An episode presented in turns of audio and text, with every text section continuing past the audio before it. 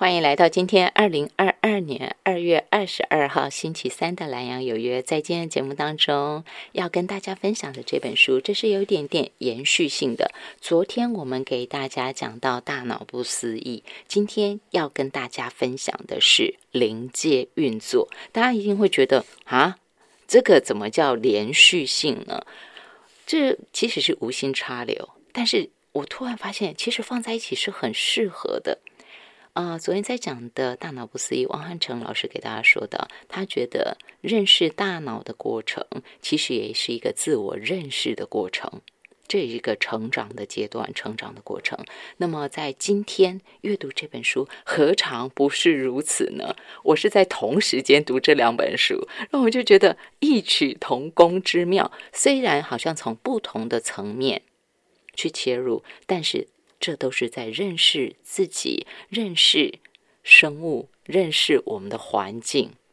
这是我们今天从临界来这本书呢，是远流出版公司在二零二三年今年一月十七号出版的，书名叫做《临界运作》，有没有很神？临界运作副书名：全面理解临界生态，同步保护。并健全自己的能量，让身心再进化。阅读这本书，让自己的身心再进化。这本书的作者是小站，小站其实鼎鼎大名哦。如果您在网络上头有注意的话，他的部落格浏览数破六百五十万人次，有没有超级厉害呢？这本书就是。粉丝们敲完期待的精华之作《临界运作》，给大家请到是这本书的作者，他是小站。小站午安，您好。嗨，你好，各位观众，大家好。小站，小站，你实在是多才多艺。我在看这本书的时候啊，另外的一个角度还要欣赏您的插画。哦，是啊。您是先写还是画？还是画了以后为了出书，然后才又搭配进来？啊，其实都有哎，对，都有，就是有一些是过去我在网络上做记录的时候就把它画下来了，对，然后有一些是在整理书稿的时候再给他后续补充的。有没有可能以后画卡通啊？哎，画画图画图要花好多时间。哦，是啦，是啦，是啦，你很多事要做，你还很多事要做哈，包括晚上十点如果没有乖乖睡觉的话会被骂。对对对，会被叮嘱赶快去睡觉。对他们很重视我的作息，因为长老团们他们会要求你好好的休息，一来身体会好，二来其实在睡眠中你也在学习。嗯，对，是的。所以他是很忙的啊，不可能为我们大家画卡通。我们要珍惜这个啊，在这本书当中的插画。你总共三十九幅是吗？哦，对，好像三十九幅哈。好，嗯，小战士原本也跟我们一样，就是一个。我们所谓的平凡人啊，我不是故意要把他丰盛，不是，只是他有一些能力是目前好像我们没有，但不代表我们不能有，只是我们没有开发出来。我可以这样讲吗？啊，也可以这样说，可以这样说哈。呃，小站就是我们一般说的通灵者，简单说的话，通灵者，或者是可以用第三眼或其他的所有的感官，它可以去感知那个我们看不见的世界。我可以简单说叫他临界吗？呃，对，我觉得整体上可以这样子称呼。好，那么以一个高中的时候想当老师，我假设大家不认识小站，虽然他其实非常有名。小站他高中时候想要当老师，可是因为他数科考试素描考得太好，甚至超过哈，超过顶标。啊，对，就是我我的年代叫高标的意思了哈。嗯。然后就去学艺术。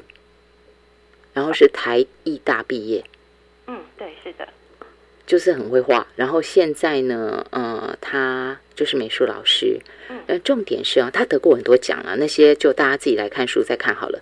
重点来到您是知道自己是一个所谓的通灵者，那个时间我们时间点落在这个地方。您二零一二年年为什么去练气功？然后为什么因为练气功，结果发现自己是通灵者，而且是天生通灵者？哦，因为我从后来我是嗯应该怎么讲呢？对，就是因为我以前啊，就是很喜欢画图，嗯哼，那我妈妈就会觉得，哦，就是你很有天分啊，然后你也会幻想啊，然后就是她就会一直讲说我是一个很有想象力的孩子，然后那个时候我可以看到有些蓝蓝绿绿的东西，透明的东西，然后它跟那个电视上演的鬼不太一样，所以我不觉得那是鬼。所以您一开始就知道说，他不是从哎，可是您您书上有讲哈，他们也从荧幕里面飘出来，在空气中穿梭着，寻找能看见他们的人。只要我和他们对上眼，他们就会爬到我身上，拉扯我的头发，捏痛我的皮肤。所以，小站，您的意思是告诉我们，贞子真的会这样爬出来哦？哎呀，真只是人创造出来，的，是真的。但是您看到的就类似是，也有可能是这样飘出来的意思，是吗？它看起来那些东西看起来比较像是动物哦，比较像是半人半动物，可是动物的。成分比较多。哦，然后我跟我妈说我不喜欢，就是有时候我妈妈喜欢看一些什么鬼片啊，然后看那时候有什么玫瑰童林演的，对对对，那种有一阵子很夯这样子的戏剧，然后我妈爸妈家人都喜欢在里面看，然后我那时候就觉得哦我不喜欢我不喜欢，电视一打开他们就跑出来，那我妈就说你在幻想。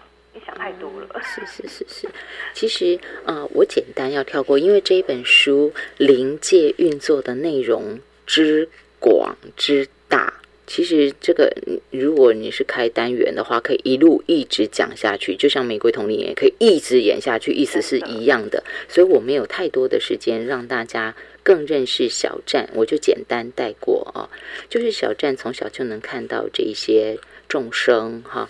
呃，您的形容是银绿色的众生，然后他常常都是在，尤其是您心情很不好的时候，或您正在难受、觉得愤怒、委屈，或者是被爸爸妈妈打的时候，你很难受的时候，他跑出来。其实您经历过一段很辛苦的童年，所以您说从小就有严重的手汗、脚汗，其实那个跟您。受受伤，心理受伤，然后憋屈，跟这个是有关系的，对不对？哈，好，绕回来了。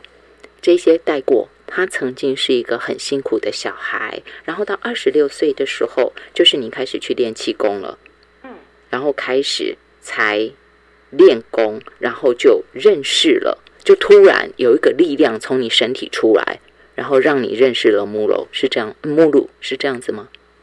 呃，我觉得他的木鲁的声音，他比较像是，就是好像从远而近，他并不是突然间，然后我就一直觉得好像有谁要跟我讲话，要就好在在瞧那个天线的频道，哦哦，越来越清晰。然后我就想说，哎，我是疯了吗？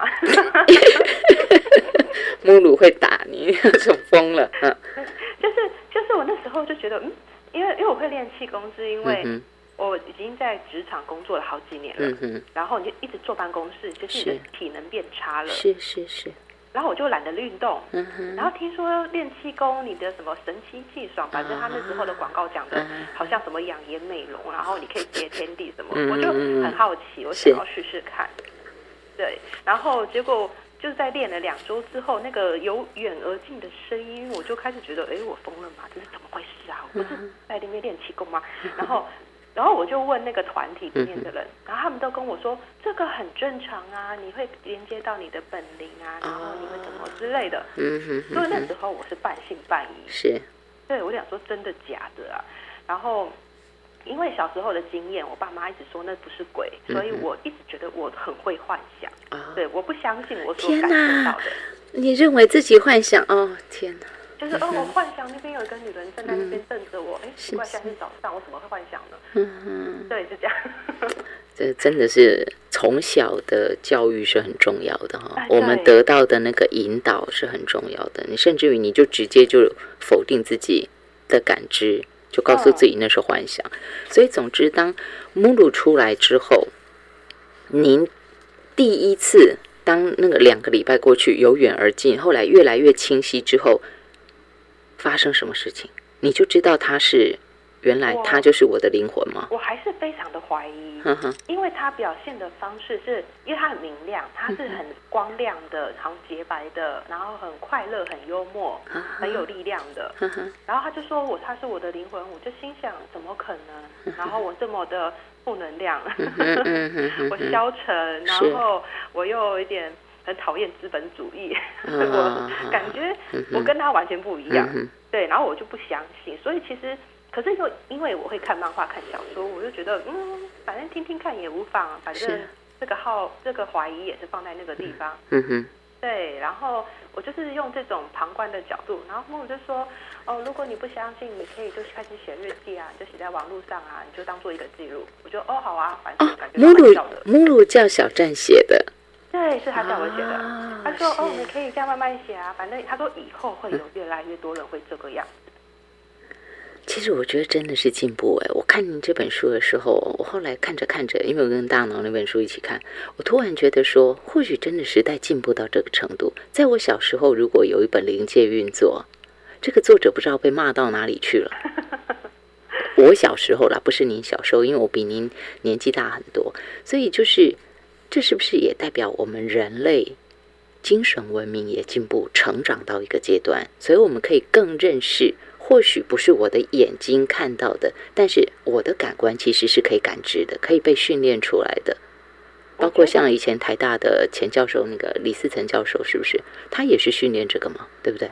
嗯，可是我觉得其实每个人都有这个能力，就像我说的，我们就会觉得哦，这个可能是我在幻想吧，这应该不是真的。嗯嗯嗯。比如说我举例来说，有些人会形容你很开心的时候像是在发光。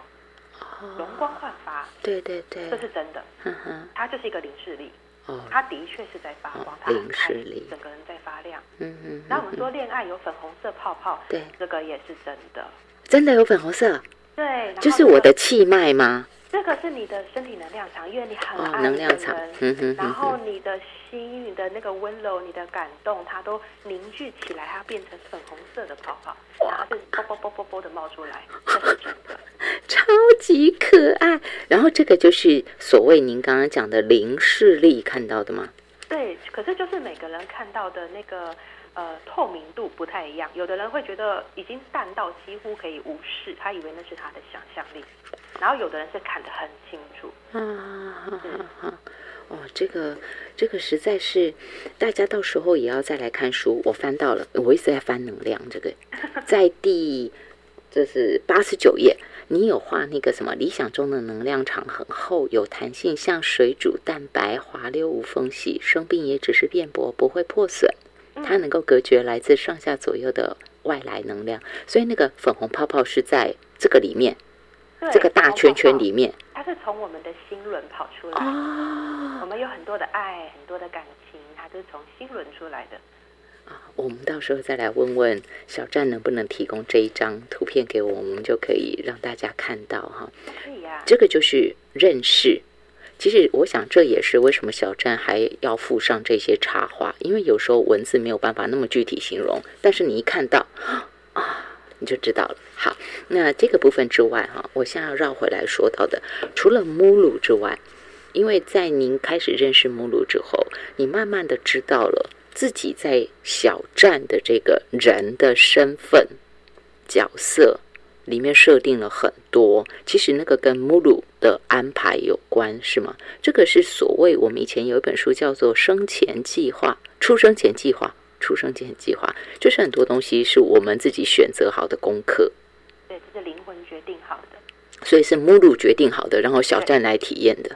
对，可是我其实就是它的一小部分啦。嗯哼，所以我们每个人也是这样的意思，是吗？对。只是说，很多人就会觉得说，为什么要我来体验这些？好痛苦啊！嗯，对啊。那这样怎么办呢？嗯，因为我觉得有时候灵魂的大爱太太大了。灵魂的大爱。对，像我的灵魂会安排我在这样的家庭出生，因为我爸妈的状情情绪状况不是很稳定。嗯他的目的就是，当我进入这个家庭，我的存在，我的能量场就在。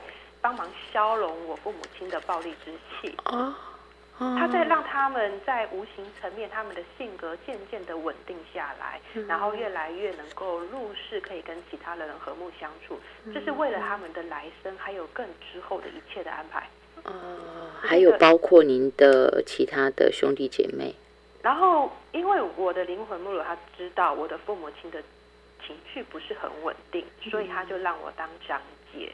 在我父母亲情绪最爆裂的年轻的时刻，然后我就是当沙包，我帮我的去承受了，对我去帮他们挡下来了，对，所以你就说灵魂很大爱吧，可是我就很痛苦啊。那现在的您对于一切都是最好的安排，因为这个大概你在讲 New Age 啊，说或者是看心灵书籍都会讲这句话，一切都是最好的安排哈。现在的您听到这句话的感觉呢？我觉得这句话不太有同理心。嗯 嗯他不太他他站在灵魂的角度啊，他太神性了。然后他他没有好像没有看到人间疾苦，就是你的。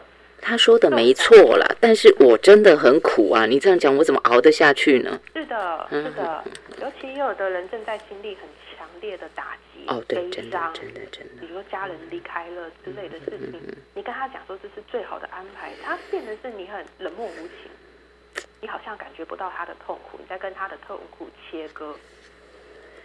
小站也走了很长一段路。刚才我们为什么从时间序去推？二十六岁你去学太极拳，对不对？然后那个时候你才跟真的跟母乳接轨，然后你才知道了这是灵魂的大爱安排。嗯，所以你也花了很长时间，才慢慢的从头脑的阶段、人类的这个层面，因为你是实际体验的人嘛，嗯，才过渡到母鲁。他的那个安排，你才整个的接受吗？哎，我还是有跟他吵架很多次。嗯哼哼，因为这个安排很痛啊，而且你看，二十六年对你来讲是自己面对。对。目录的角色是没有出来的啦，对人的感受来说了。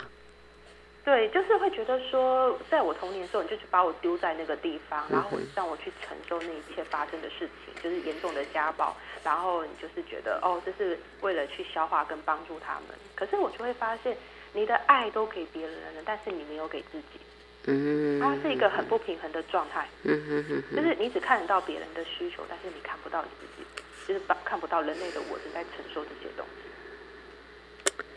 不过，在您当时跟母乳已经接上线了，其实您慢慢就在重整了哈，应该是重整，因为一开始会还是会分而为二，那个是灵魂的决定，这个是人小站的承受，对不对？母乳的决定，小站的承受，这个还是有二嘛？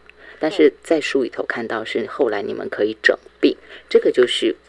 后面的结果，但是在过程中，你有讲到我过去的生活经历，让我经压抑住太多崩溃的感受，使我绝望到想杀了自己。而我的灵通能力，让我想起更多前世可怕的经历。嗯，我不得不面对排山倒海的情绪风暴。如果没有人能理解我，至少我要理清这些混乱的情绪。所以，其实你的经历还不止这一世。嗯，那这个在当你。呃，重新的回到目录身边，要越来越接近，后来会变成一嘛，对不对哈？在这个过程中，你怎么跟目录所谓的抱怨，然后让自己真的回到，就是你跟灵魂是同步的？这个过程，我觉得刚开始我的灵魂就没入，他有一种，哎呀，你是小孩子不懂事啦，然后我们都是为了帮助世界啊，就是一个非常理想化的，是是是，对。然后我那时候就觉得，真的吗？帮助这个世界有这么重要吗？有重要到说我们需要失去自己跟无视自己的痛苦？如果别人会痛苦，为什么我就是不能也被好好的照顾？所以那时候我其实觉得，后到后来是我们两个一起成长。母乳他后来可以意识到，说我他可以开始尊重我的想法，而不是用他自己的角度去执意安排这未来一切的安排，而是他能够跟我沟通了，嗯哼，然后我们可以友善的讨论了。但是在进入沟通以前，真的花了好多年，因为他还是坚持他的方案是最好的。就是呃，这个都在小站的书上有写到，灵魂有他们的层次，灵魂可能会忽视自己人类层次的需求，或者高估人类的控制。好，但是你有告诉我们哦，人生是人类跟灵魂层面一起面对，灵魂的个性和人类的个性很像，也不是所有灵魂都能拿捏好人类层次的状态，所以这个合一的过程哈，不是我要跟高龄合一，我跟自己。合一，人类跟灵魂呢，都是自己嘛，哈，就是这个合一，是不是每个人都必须的？嗯，我觉得你的时间到了，你就会去做；如果你的时间还没到，你就会想要逃避它。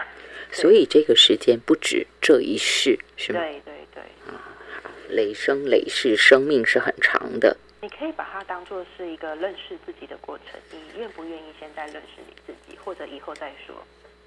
好，那在这个认识的过程中，我们就慢慢说下去了哈。啊，虽然我原本有设定，但是太小看了，就那内容可以谈的东西太多。除了说母乳，你认识了母乳之外，认识了自己的灵魂之外，在你的学习过程，刚刚我们不是讲到晚上十点啊，你就长老团们。大家会希望你好好的睡觉，正常规律的作息，然后身体有足够的修复。再来是更重要的是灵魂要做学习。你是在开始上课以后认识阿祖吗？哦，我的潜意识啊。嗯。呃，可其实刚开始跟露露相处的那几年，我还感觉不到阿祖的存在。哦，一开始没有哈。其实他一直都在，但是因为我的头脑，我们一直都在用头脑生活，所以我一直没有意识到，其实我有其他的潜意识。我以为我就是所有的我。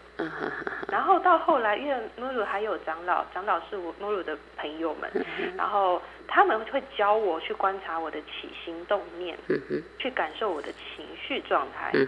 比如说我前阵子发生的事情，就是我在过马路的时候，有一些嗯，有一些。如果是团体，他们在卖饼干，我每次经过，我就会内心纠结，我就会觉得，哦，我现在其实我不想要吃饼干，我又觉得他们好可怜，然后他们一直站在那个地方，是想帮他们啦，嗯，然后我又不想要吃，我也不想买，买了也是浪费，对了，主要是然后我就在那边很纠结，我就在心里面默默的想着，啊，好希望他们不要在这个路口，我每天都会经过，结果？我的长老突然对我说。你为什么觉得他们不要在这个路口？你有没有注意到，是你不想要他们在这里？这是你的问题，不是他们。哇，长老团管好大哦！他们 他们会观察我所有的想法，因为灵界透明的吗？是是是。他然后他们就会有点锐利的说：“来，他们就会继续问下去。为什么你看到这些弱势团体在那边叫卖，你会心里很纠结？”然后我就突然想起，因为我是姐姐，我妈妈会一直叫我照顾弟弟妹妹。然后如果我不照顾他们，这就是我的错，这是我的责任啊！所以他们站在街头那么辛苦的叫卖，你就会觉得哪里就是不舒服。对，对我来讲，我会超级不舒服的。然后我突然，然后我长老一提醒我，就啊，小时候妈妈一直叫我照顾大家，那是我的小时候的创伤。嗯，我就哦，好，我想到了。他说，对他观察到这个部分的你还在受伤着，那回去我们慢慢照顾他。所以记得你的伤口跟那些人没有关系，这是你自己的问题。哇，其实我们我们，我想我们每一个人大概都或多或少。不不是或多或少，在生命中，天天常常都会有很多这个怎样那个怎样。其实有时候根本都不是我们真的以为的那个问题，是我内心反射反映出来的东西。对，所以我们的长老他就会揪起来我们这种很细微的东西。可是因为我会听，然后我会检讨，我会反思。可是后来我发现，不是每个人都可以接受这种教育。嗯，我曾经有看过另外一个网友，他有跟我抱怨说，他家的团队指导灵们也会用类似的方法，希望他可以觉察他的怒气跟愤怒出在哪里。是，然后那个网友整个爆炸了，他整个歇斯底里说：“为什么是我的错？为什么我要检讨我自己？”嗯，对，他就觉得你们不要逼我，你们怎么可以这样？你们都在威胁我。对他的反应是这样子。他的伤还没有被被疗愈，就进行这么深的那种，好像反省啊，然后感知自己，会不会是太超前了一点点？嗯，所以我就说每个人的接受程度不一样，还是要看自己的能力哈，看自己。对，然后那个网友后来他其实他说一句话让我印象很深刻，他就说：“你们要我怎么做，你们帮我安排好，为什么要我去做？不要把责任推给我。”他是这样子说的。可是这个就是他还在很强烈的二分当中，二分三分。但是像是小站的话，你就是很快速的在跟母乳做这个，就是我我觉得是合一啊。我不知道应该用什么说法来说哈，这就是身心整合吧，或许这样说哈。然后在整合的过程中，你也因为更加的清明，所以阿如才会出现。他的出现其实是你感受到，并不是他本来不存在。对我终于可以，就很像是你在整理毛线团。嗯你整理到后来之后，所有的纹路、所有的条理越来越清楚，然后我终于可以辨认出它了。是，也因为这些的过程，才会有这一本书可以被我们看见。对，这样讲是对的哈。那个时间轴是这样的。我们今天线上给大家请到的是他接受我用通灵者来称呼他，但是其实我觉得并不是很适合。我更喜欢称呼他就是一个认识自己的人。当然，这样就以我们现在的说法话，你就没有办法知道。他要告诉我们的这本书里的所有的内容，因为如果是说他是一个认识自己的人，大家就不太理解哈，所以我就还是回到我们比较一般习惯的说法吧。他是一个天生的通灵者，然后他今天跟我们大家分享是他这十来年的修炼，二零一二开始嘛哈，那我讲修炼修行可以吗？哦，也可以这样，可以吗？哈，因为我觉得您除了所谓的我们所谓的那种灵力之外，你会说很多是我们的内心、我们的成长。至少在看您的书的时候，我觉得你很强调的是这一块。然后还有母乳要求的也很多，甚至于他还希望你多素食。对，因为因为因为其实动物它的情绪没有那么多，嗯哼，因为它没有痛觉神经。啊，植物。对植物，呃，植物对说的。然后植物的感受是比较单纯的，因为它在一个万物合一的状况，它的根是往下连着大地的，所以你对植物有礼貌，就是你在种它的时候，你有爱，然后你是呃可以尊重它，然后你去修剪跟采食，他们都可以谅解，就是你是需要吃东西的，只要不要很暴力的伤害就好了。是，所以目录就希望您摄取的话，就是尽量摄取这一种。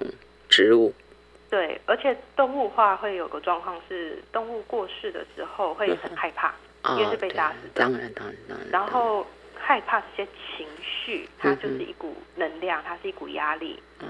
对，然后因为我就觉得说，我们的身体上在生活上已经有很多的情绪压力了，不需要再靠落实来去摄取这些痛苦的东西了。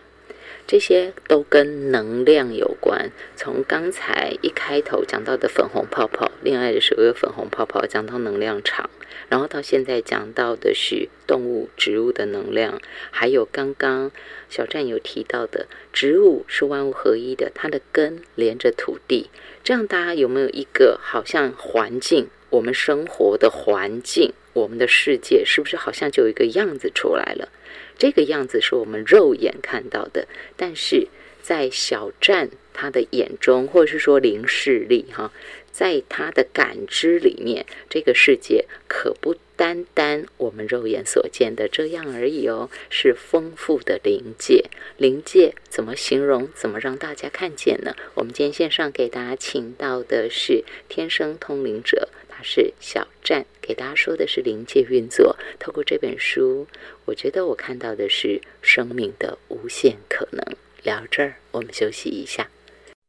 欢迎回到蓝有约，在今天的节目当中，跟大家分享的这本书，书名叫做《临界运作》。这本书就已经本身就很好看。那更重要的是，我觉得今天很幸运的给大家请到了作者小站，愿意上线跟大家分享，为大家导读这本书。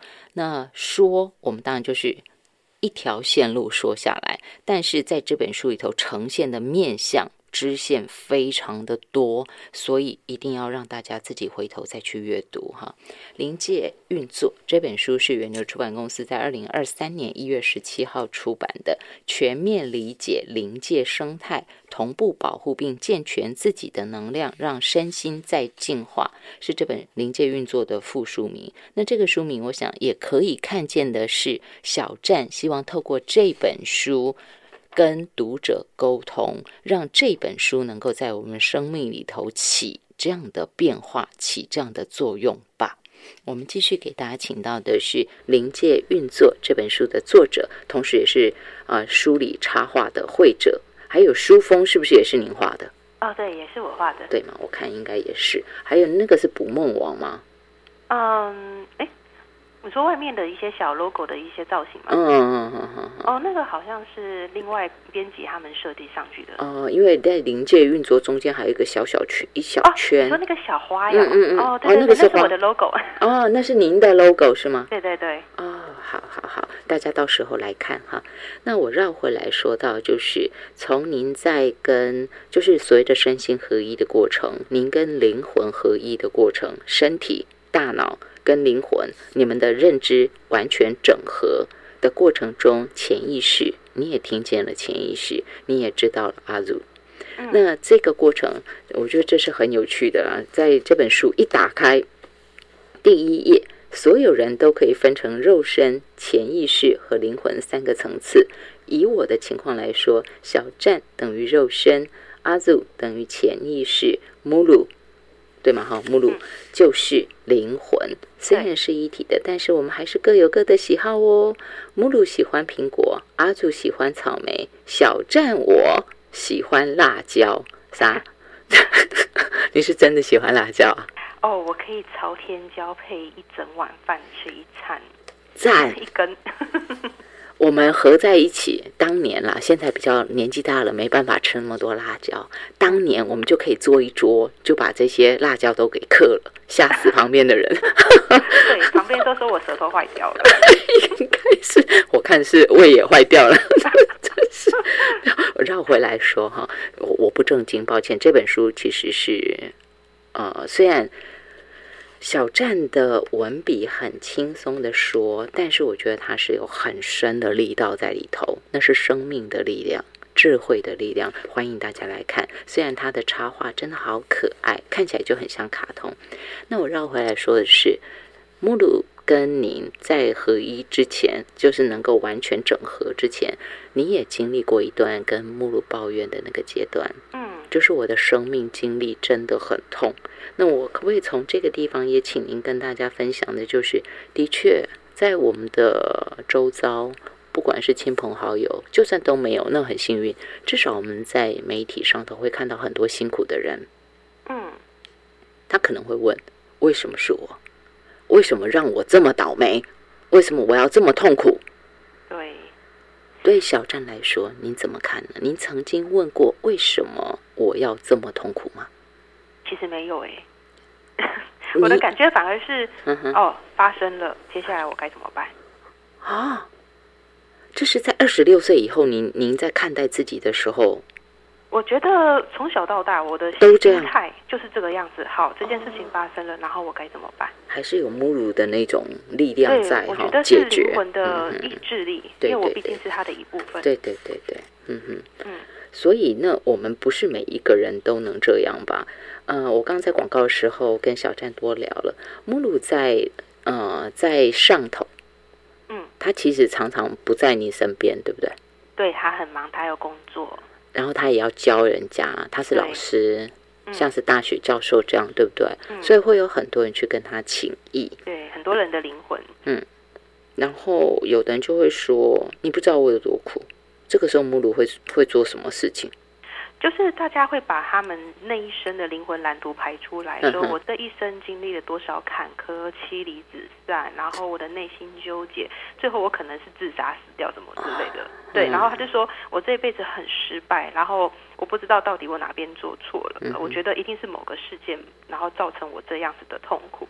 然后他可能就会完全把他的攻击性针对这个事件跟那个人的行为，他就非常的怨怼，然后这个怨怼他就形成了一个挂钩。就是下辈子他必须要想办法跟这个人跟他的灵魂重新把关系给化解掉。嗯。然后我的灵魂就会看到他们的蓝图，就会说：“呃，如果你觉得，比如说，你觉得只要是感情，感情就会让你受伤，感情是不能信任的。然后你觉得只要有很多的感情就会让你哦不 OK 的话，那我可以示范，我可以下辈子成为一个花心大萝卜，但是我会把感情处理的很好。我们每次都是做示范型的。小站好辛苦，所以你旁听众朋友就会想：还好我我不是小站，还好我跟目录距离很遥远。对对对，然后就看到那一辈子的我就是个花心大萝卜，然后长得帅有职位，然后女生都贴上来，可是女生之间开始争风吃醋。嗯哼，然后这就很可怕了，因为他们就开始相爱，他们就会相恨相杀，然后都要争夺我，然后我就要努力调解，就是哦，你们不要吵架，你们不要吵架，等于你还在教育他们。对，就是这前女友已经没有相处了，但是你可以不用找他了，可是现任女友就是要找前女友算账，很可怕的那种。诶，对，然后就只能想办法用智慧去调节他们，嗯，然后就会很累，对，嗯嗯千万不要觉得有其人之福是好的，也不要觉得说有很多的女朋友，就算是都分开不同阶段，但是其实也都是很累的，在这种感情里头，所以您也因为有拜目录之赐哈，所以小站在很多事的人的身体里头，您学过很多很多的功课。那么，我我想请问您的是，如果呃，像您刚刚讲的，有的要重新再投胎，他可能要寻找的是谁？所以，maybe 他可能在这一世，他就一直一直跟这些人牵扯不休，因为他没有放掉，所以他轮回转世还是回来这边。他可能就是想要一个道歉。对，想要一个对方可以看到他的好处，可是你会发现，当你希望对方为你做什么的时候，对方并不一定如你所愿。嗯哼。所以，也就是你把主导权交给对方，然后你就一直在等待，一直在被动的，就是你的生命的主导，其实在无形中已经被你所非常在意的人给带走了，然后你却好像不是重要的了。所以，像是呃，以小站来说，因为小站虽然是人哈。嗯，但是母乳的那种特质在你身上是有的，所以你有习惯去解决问题，你有习惯去面对问题。也就是说，呃，当你意识到家里有所谓的家暴的问题，嗯，内心当然可能也还是会有一个小小的层面，会觉得说，爸爸有没有可能跟我说对不起？当年我太年轻了，情绪控制不好。或许有有这个层面，但是你更大一块做的是你自己去面对自己的伤口，而不是再去期待父亲做什么。因为我发现这些长辈们，其实我觉得很多长辈他们没办法拉下脸皮面对他们过去做的事情。然后像我爸妈都会说：“哎，这已经过去了，你不要记恨啦。”啊，对了，对了，对，就是说你不要计较啦，你现在都已经怎样？就是他会把责任推过来，然后。然后我当然那个内心受伤的部分就会觉得很痛苦，怎么又是我，又是我的错？所以我到后来我发现，嗯，与其你把那个主导权交给他们，你不如就回来带给你自己要的。比如说，我要的是一个拥抱，我要的是能够接纳的感觉。对，就是你要意识到说，在这个受伤的关系里面，你的受伤、你的伤口很重要，然后你是可以。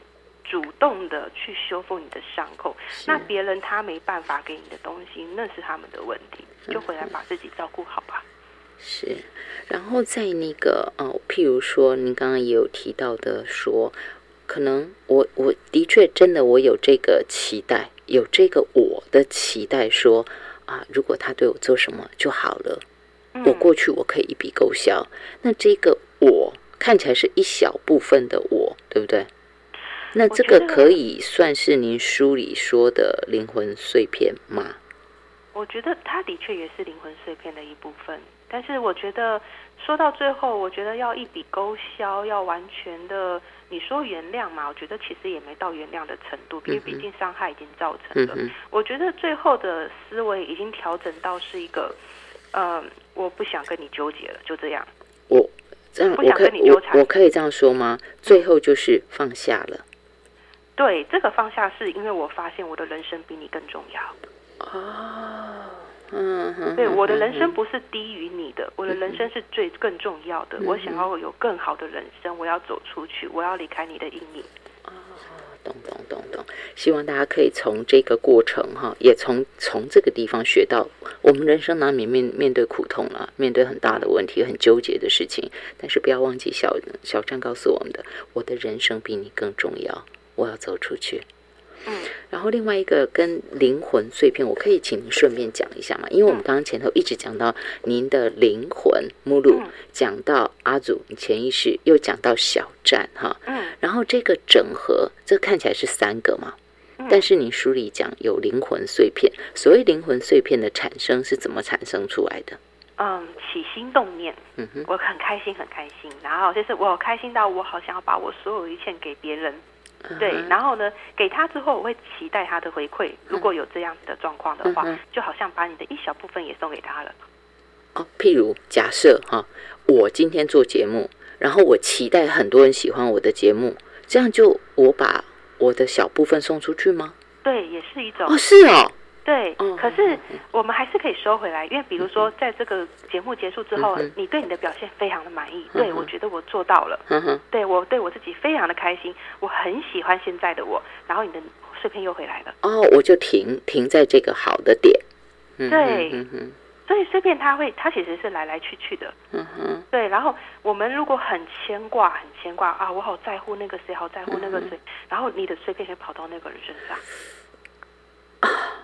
然后还有像您书里头有讲到的，有使用一些毒品或什么之类的，嗯，那种碎片是怎么产生的呢？它有点像是无意识中，可是它其实已经累积很久了。比如说，我讨厌我自己，嗯，我不喜欢现在的我，然后现在的人生好累，或者是有很多的绝望感跟愤怒等等，就是这种很低气压的这种能量。然后你在服用毒品的时候，因为它会让你腔掉，就是你整个。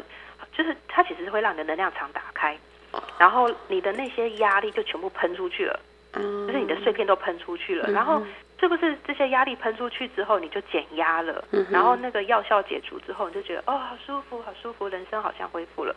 哦，可是就会发现，因为你生活上的压力没有解除，所以这些生活上的压力又会再一次让你感觉到痛苦跟不舒服。然后这样的人，他们却要一直重复的服用那样的药剂。我必须打开我的能量场，我要把这个压力宣泄出去。是的，然后他们就会觉得，在每一次使用的过程中，他都觉得很舒服，他觉得是天堂的力量。可是，在我看到就很可怕，他一直在分裂他自己。嗯嗯。然后到最后，这种人他们都会有一种气质，就会有点魂不守舍。然后恍神恍神的，然后眼睛不对焦，好像他整个人都不存在他的身体里。那个就是灵魂碎片已经散得太散了。那到最后，最后，嗯，就是我不管生生世世了，我我们就不只是说这一世哈，他最终还是要把这些碎片收回来吗？对，他的灵魂就需要去规划下一辈子，因为当你的能量越来越散的时候。因为灵魂它在地球上停留那么久了，他就哦，我可能也很很腻了，然后这边那么辛苦，我想要到其他地方去了。因为其他星球有很多很好玩的体验，然后他就发现啊，我今天已经破掉了，然后我没有力量离开地球了。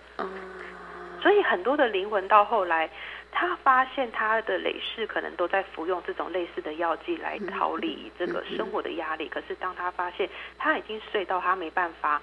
离开的时候，他就得安排一些某一些辈子，比如说在下一辈子之后，他必须要承受一些压力，然后可是没有那些药品服用，然后他可能要跟一些治疗者的灵魂，他们可能会一对一的，他比如说治疗者灵魂成为他的母亲之类的，哦、慢慢照顾他，给他爱，教他怎么回应他自己，从零开始，重新面对他自己之后，慢慢的把他的碎片找回来。面对自己这件事情是最终，不管怎么样，怎么什么经历都都好，最后一定要面对这个过程，修复自己。就是去认识你会在什么样子的时候崩溃，你什么时候的时候想要逃走，然后你能不能能够接受这样的自己，而且还可以爱自己，而不是说就不管了。这样子，我们是不是就会慢慢那个灵魂哈？不同的灵魂，我们现在不是不不是指谁，就是不同的灵魂，是不是慢慢慢慢都会更趋近像是目录的等级？嗯。我觉得灵魂都会有他们自己的个性啊。嗯，对，有的很喜欢工作，有的很喜欢玩，的确也是有不太一样的。嗯，然后我觉得到后来就是灵魂是在我们人生的过程，我觉得人生只是一个阶段，因为人生有很多的压力，就是因为压力很大，所以我们的寿命才短。不要让苦痛延续的太久，在短短的几十年内，我们感受这么多的压力，可是同时我们能够练习调试我们的压力，然后就是认识自己之后，就再把灵魂碎片收起来。它是一个很短暂的灵魂体验。嗯哼，短暂的灵魂体验，突然想到啊，对，还好这么苦哈，如果活很久也蛮 蛮辛苦，寿命如果太长的话。对。所以人生十几年算短啦，嗯嗯，这样说也是了哈。但是像您刚刚讲的这些啊，我就又连接到说，因为现在讲到有灵魂碎片的部分嘛，我们再绕出去的是，像是这些灵魂碎片啊，有时候是不是身边就是，譬如说我今天吸毒、酗酒，会酗酒也算吗？呃，很严重的酗酒，长期的，长期哦才算。就是它会让大脑神经受损那种。哦，好好。那如果说是那种报复式的，类似强迫强迫症的那种饮食啊，吃了催吐，这种算吗？嗯，这种不太算。哦，这种不算。它比较像是内心的挣扎，就是你又要吃，然后你又要吐，内心的矛盾。所以主要指的是大脑的大脑的部分。嗯嗯，因为很多的药剂都是要让大脑整个松弛下来。哦，是是。好，那这个我插出去。但是，因为我看到你书里头有讲到，有一些像是吸毒者，他们整个那个能量场打开的时候，灵魂碎片不是就出去嘛，喷飞出去嘛，哈。然后在这个能量场大开的时候，周边可能会有精怪，是不是？嗯。因为精灵不吃这个嘛，对，精灵不吸这个嘛，所以是过来的是精怪，是吗？是的。就是那种掠食能量型的。您可以跟大家说说吗？我还是要请您稍微说一下灵界运作。这个灵界，因为在书里头啊，其实一开头小站他真的，我觉得你好用心哦，就带我们大家去看看不到的世界哈。啊，包括您告诉我们大家，你画了一张图，有臭脸地基主，那个表情好鲜活。然后还有房屋小精灵，有店铺精灵，难怪会买买买，拼命买，就类似哈。然后你还画了一个那个叫气脉鱼，对。然后你还画了一个气脉的颜色，会随着一天从日出到日落到深夜，搭配我们的压力，人类的压力，然后产生就会不同的颜色。哦，对，所以您可以同整告诉我们，在您的灵视里头的灵界，就是你跟我活在同一个地方，我们都活在地球，但是你看到了什么？嗯，就会看到另外一个世界，它会有它的生态模式，它的生态循环，然后我们的情绪、我们的感受，其实都跟他们会有一些联动性。就像我的那些恶情绪，我的那些恨。我的怨，我的怒，其实也跟精怪有关。精怪是吃这个吗？嗯，他们会煽动，会煽动你有更多的负面情绪出来。哦，所以如果我今天很很容易负向思考的人。就会有更多精怪过来，然后他就会在我的能量场常常扇我，这样是吗？可是通常他们不是做短期生意的啊，他们做长期生意。对对对，他们其实因为精怪很多都是几百岁、几千岁，他们很还还蛮有点智商的，嗯，所以。他们通常，金怪他们有个特质，就是他们是一群，就是狐群狗党这种概念。他们通常不会只吃几个人的能量，所以对他们来讲，就是你就是要一个生意模式，嗯对，然后你要有一个，他们就会组织性的，然后所以他们有时候在。都市里面，精怪他们可能就是喜欢在每个人每户人家门口跑一跑，然后呢去收集那些晦气、的面负能量，然后拿下来后集中起来，然后他们就围在一起吃。这样，他们不一定会一直留在你的身上。就是我们等一下是那个牛啦，他们过来挤牛奶，挤完就走了这样。哦，好好好，挤牛奶。那那像地基主算是精灵还是？他是精灵，因为他不会吃人类的能量。啊。但是地基主他比较喜欢电力，所以他们通常会选在靠近电视机或者是嗯那个冰箱。嗯哼。但他们比较喜欢待在那个地方，因为地基主他们脸很凶，他们不太喜欢跟其他的众生相处。对他们就很凶，所以我就说脸很丑。所以就是呃，很多的比如说外来的东西进来家里面，就随着你门打开，就可能跑进来几只，然后地基主就会帮你驱赶。其实他不是为了你，他是为了他自己。哦，他不喜欢有人跟他在同样的这个环境场域里面这样。对，无形中你也可以把它当做是他在保护我们，可是他其实只是保护他的领域。哦，得记住哈，这个很多人拜拜都有拜的嘛哈，基本的。然后啊，呃，他们，您刚刚有说他可能在电冰箱、在电视旁边，那他会在那个 WiFi 的那个那个旁边吗？我去过我朋友家的经验是 WiFi 的电力，嗯，那个那个频率跟跟他们不太不合，太合，对他们真的比较喜欢冰箱。哦，那像 像像那个微波炉那种呢？也还好哎，电磁炉呢？您您说用了二十几年，家人舍不得丢，我好怕它爆炸。您为什么会特别画这个？哦，你有看到就是它的那个电磁波是整个喷射的哦。那这个会影响我们的能量场吗？我觉得会，它会造成一点穿孔的感觉，就像拿针去戳，然后我就很不喜欢，然后我不知道为什么我妈妈还是一直想要用。对，那像手机，嗯，您嗯。譬如说，像现在四 G、五 G 啊，不管怎么样哈，就数据，然后数据连线啊，还有一种是 WiFi，对不对？嗯嗯。那对您来讲，因为您书您书上有写嘛哈，数据连线错落有致，看得很舒服；WiFi 混乱复杂，好像会影响心情。所以您自己的感知来说的话，手机我今天不要用 WiFi 连线，对我的能量会比较。平稳吗？我觉得多多少少，如果你很容易心浮气躁、很容易焦虑的话，我觉得用数据连线会比较好。哦，所以睡觉手机放旁边是一定的吗？我通常都会开飞行模式了。哦，我就整个关掉了。哦，好，大家可以试着这样做哈。那如果是不能关手机的人，至少就不要开 WiFi 睡觉，有有还是好一点是吗？就离床远一点，然后数据连线会比较好，它会让你的睡眠会比较好。就给就是小站愿意回答啦。其实我觉得也不是每一个人都愿意回答这个，但是大家可以试试看哈，因为他有话，所以我就特别问。我可以请您再说吗？刚刚讲到精怪，那精灵，精灵跟精怪怎么产生？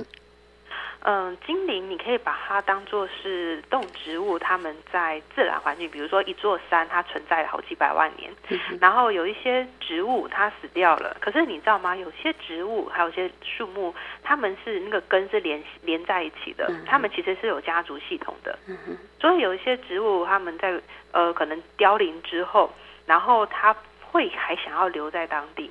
他还要继续照顾他的家族。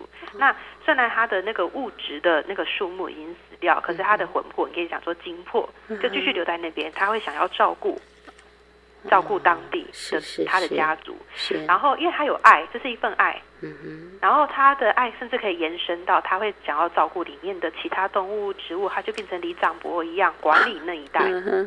对，这个就是精灵。然后精怪的部分是，通常是动物，是那种掠食性，比如说蛇或者是鸟类，因为他们生前就是吃东西。对。但是因为他们在生前也有一些执着，比如说他还是呃，他比如说他还是喜欢当地的风跟雨，他不想要。在死后进入其他的区域，他还想要留在当地，然后他就留下来，但是他依然维持他生前的习惯，就是掠食，对他就会想要吃环境的能量。然后理想中的状况，如果当地的气脉很干净，他会吃大地的能量，就是气脉纯净的能量。然后他吃久了之后，他的心只是善良的，然后他就会变成精灵。他就不会想要再去偷别人的能量了。嗯嗯对，然后可是如果当地的气脉很脏，假设那是都市，然后有很多人的压力都会留在那个环境里，那人的心念就会有点点啊看不得人好啊，讨讨厌别人啊，讨厌什么自己，就人的负能量很多。经过吃这些东西之后，他会加强，加强他的性情，就是嗯，反正偷人家的东西没关系，吃你的东西又没关系，就是就有点像是。人大家好像平常没有自觉，你的想法、你的起心动念，其实你的能量场都在影响环境，也在影响旁边的众生。所以把自己照顾好很重要，难怪你书里一直讲要把自己照顾好。你其实你在照顾好你自己，你在你在观察你的心念，你在给你自己爱跟关照的时候，那旁边的他们也在跟你学习。就是哦，原来有压力的时候可以照顾自己，不舒服的时候可以给自己更多的耐心跟调试。然后你不会一直把情绪喷出来攻击别人，他们就会知道原来是可以这样子生活的。然后无形中人活着就是一个榜样。除了是一个榜样，然后另外的是，在我周边，他们对我的影响也会变小。就是他也慢慢，呃，这叫算感化吗？就是他也不会一直删我了。对。他们会尊重你，会觉得哇，你是一个可以照顾好自己的人类，然后你不会呃有那么多情绪的波及跟伤害。精灵、精怪、人类、动物、植物，然后另外这所有讲到的，呃，他们都有所谓的气脉吗？呃，能量场哦，都是能量场，都是能量的一部分，然后都会跟环境的能量有关系。嗯哼，那气脉呢？气脉，它你可以把它当做是，它是地球的灵魂，地球的灵魂。然后地地球很大一个，所以就是这个气脉的整个移动，就是地球的灵魂的一部分。嗯，地球的灵魂。所以像刚才你有讲到说，呃呃，什么压力很大啊，然后精怪如果它就是这个地方都是比较负面的能量，它又一直摄取很多，它就会越来越重啊。越来越不好，对不对？我就突然想到，你书里头有讲到，像是香港，因为大家都很会做风水，是啊，做做做风水都好好风水都好到自己的建筑物里头去了，所以整体城市压力很大，所以这个就是它的气脉的一部分嘛，就是你刚刚讲地球的灵魂。就是你把好的东西都拿走，我觉得气脉它可以，你可以把它当做血管，有静脉跟动脉。然后负能量它就是静脉，对，它不是不好的，它只是地球的循环的一部分。我们只要活着就会有压力，那就会负能量，这是正常的。然后呃，我们说那个就是动脉，然后它就是地球上哎已经被净化掉了。那其实负能量它会因为。嗯，晚上的时候，因为气脉会一直互相挤压，会越来越沉淀嘛。书里面有写，就是它会越来越密集，越来越密集，它就像河流一样用力的挤压、摩擦，然后把那些早上累积的负能量变成碾的碎碎的。然后隔天当太阳来到这个时区，太阳就可以分解这些被磨碎的负能量，它就一瞬间变成正能量了。所以太阳是净化地球的能量，就是它跟地球的能量，就是正负能量，它一直都在交换交流着。只是说在都市里面人太多了，人们的情绪会互相的干扰跟影响，然后每一个人都在互相波及，就是人太多，压力跑出来的速度比不上进化的速度。嗯哼。对，然后其实大自然界如果有树木的话，那个树的根可以伸到很深，它也可以把深层的气脉抽上来，然后把负面的气脉往下带。树木它本身可以做到这样，就是上下两股能量的流动。可是因为现在的树木很多都砍伐了，对对，然后行道树又种的很可怜，对，根种的很浅啊，或者是只给它一个小小的框，没没多少土这样。所以那个树木它本来可以帮忙代谢，可是它又被砍掉了，然后又被种另外种植了，就变成都市的压力太多了。那这样怎么办呢？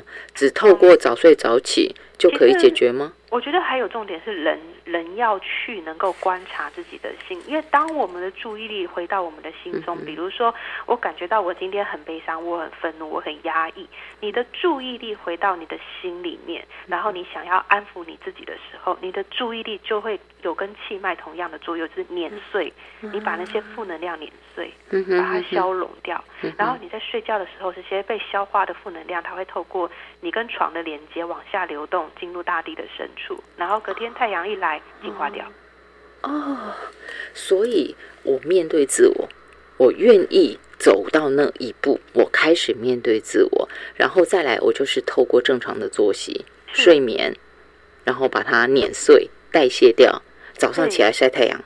对，是哦，所以现在的呃小站在长老团们的要求之下，请问您的作息可以简单跟我们分享一下吗？我他们虽然希望我十点睡，我还是常常就是十一点、十二点睡。您书里有说，最好是太阳下山之后五六个小时睡觉之内睡觉，是吗？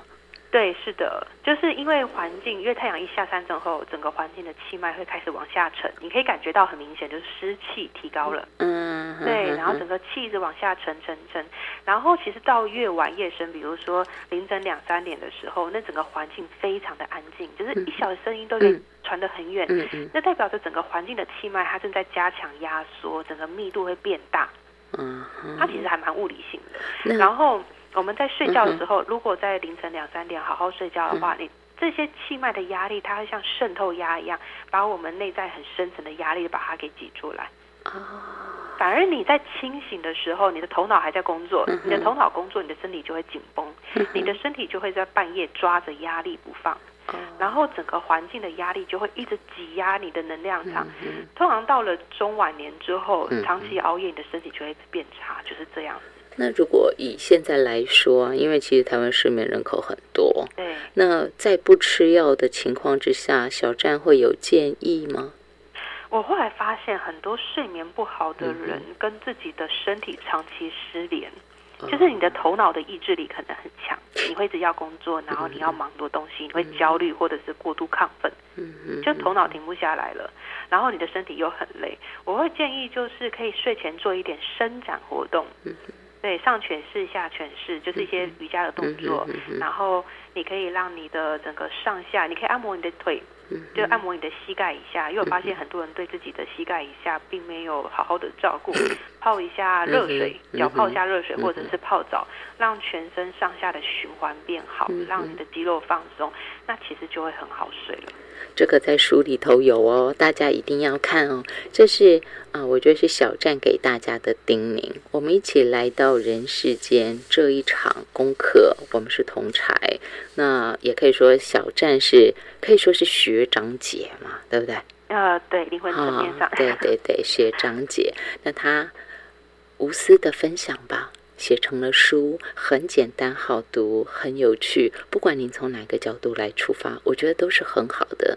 或者你觉得你过去是那种不幸的人，那你就来看看小站跟你说一个多大的故事，或许你会看到一点点自己的部分。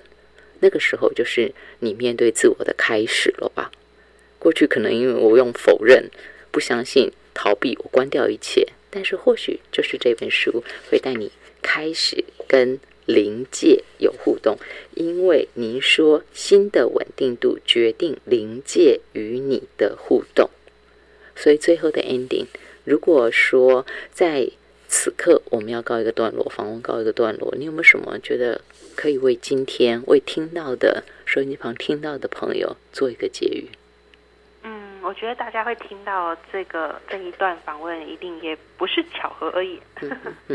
因为我会觉得宇宙的安排，这个世界的安排，它会在一个你需要的时刻，它会提醒你，可能是一个标语、一个广告、一个需要提醒你的。那只是说。嗯，你愿不愿意接受这个机会，或者是以后你觉得你在以后再说吧？可是我无论如何，我觉得这个时代是百家争鸣，很多人都可以表达自己的意见。那在那么多的意见之中，嗯，我觉得不要放弃自己，这个心态它是最重要的。永远愿意为自己多做一点事情吧。想跟小站连接的话，是脸书，对，部落格，通常是脸书会比较。跟大家聊天互动，请问您的脸书关键字大家搜寻小站吗？哦，就是小站，对。好，那这个湛蓝海水湛蓝的湛哈，小站啊，除了这个之外，有没有功课要给我们？功课哦。嗯。我觉得如果可以的话，因为我发现现在大家很多人的蔬菜绿色蔬菜吃太少，大家很喜欢吃肉。嗯嗯嗯。对，可是其实我发现很多喜欢吃肉的人，嗯，在能量场上啦，你相不相信也好，有种程程度上是对痛苦上瘾的啊。因为我们都很痛苦，活着是件痛苦的事情。然后你已经习惯了那个痛苦的浓度，嗯然后我们就会透过吃这些肉，你有时候动物死掉是件痛苦的事情，然后我们会一直想要保持那个痛苦的感觉，这是一个无形层面的。然后你会发现你在吃的过程你很爽，然后结束之后好像又无法满足，然后你下一餐又要再吃很多。然后你会发现很多人不想要吃新鲜蔬菜，因为新鲜蔬菜，尤其是绿色的，它可以带来太太阳的力量、进化的力量、转换的力量。所以我觉得这个时代很有趣，就是大家头脑太强了，然后你的人生的方向都是可能跟名跟利有关系，然后追逐这些事情又会让我们痛苦，我们就好像在一个循环里面。然后，呃，如果可以的话，让自己可能保持一个运动的习惯。然后走一走出去晒太阳，接触这个大自然，对，让你的身体能够有意识的去释放压力，而不是一直保持在那个高压的状况，因为高压会让我们跟自己失去连接。我觉得大家都值得被好好照顾啦，对不对？大家听到小站讲这个，是不是突然有想到？至少我有想到，像刚才讲到毒品成瘾的那个。打开能量场，然后灵魂碎片喷发出去。虽然没那么严重，但是我们就是不断的在寻求那个痛苦，就是你刚刚讲的痛苦上瘾。是的，是的。所以让自己看看能不能多摄取一下绿色的食物啊，绿色蔬菜，然后运动，让自己可以动一下，对，那就好了。这些其实也都在灵魂运作中。小站有跟大家分享，所以这本书的内容非常的丰富，非常的多元，非常多层次。今天很少能够请他多谈灵界，实在是很抱歉。希望以后有机会，我们再请小站继续跟大家分享。谢谢小站，没问题。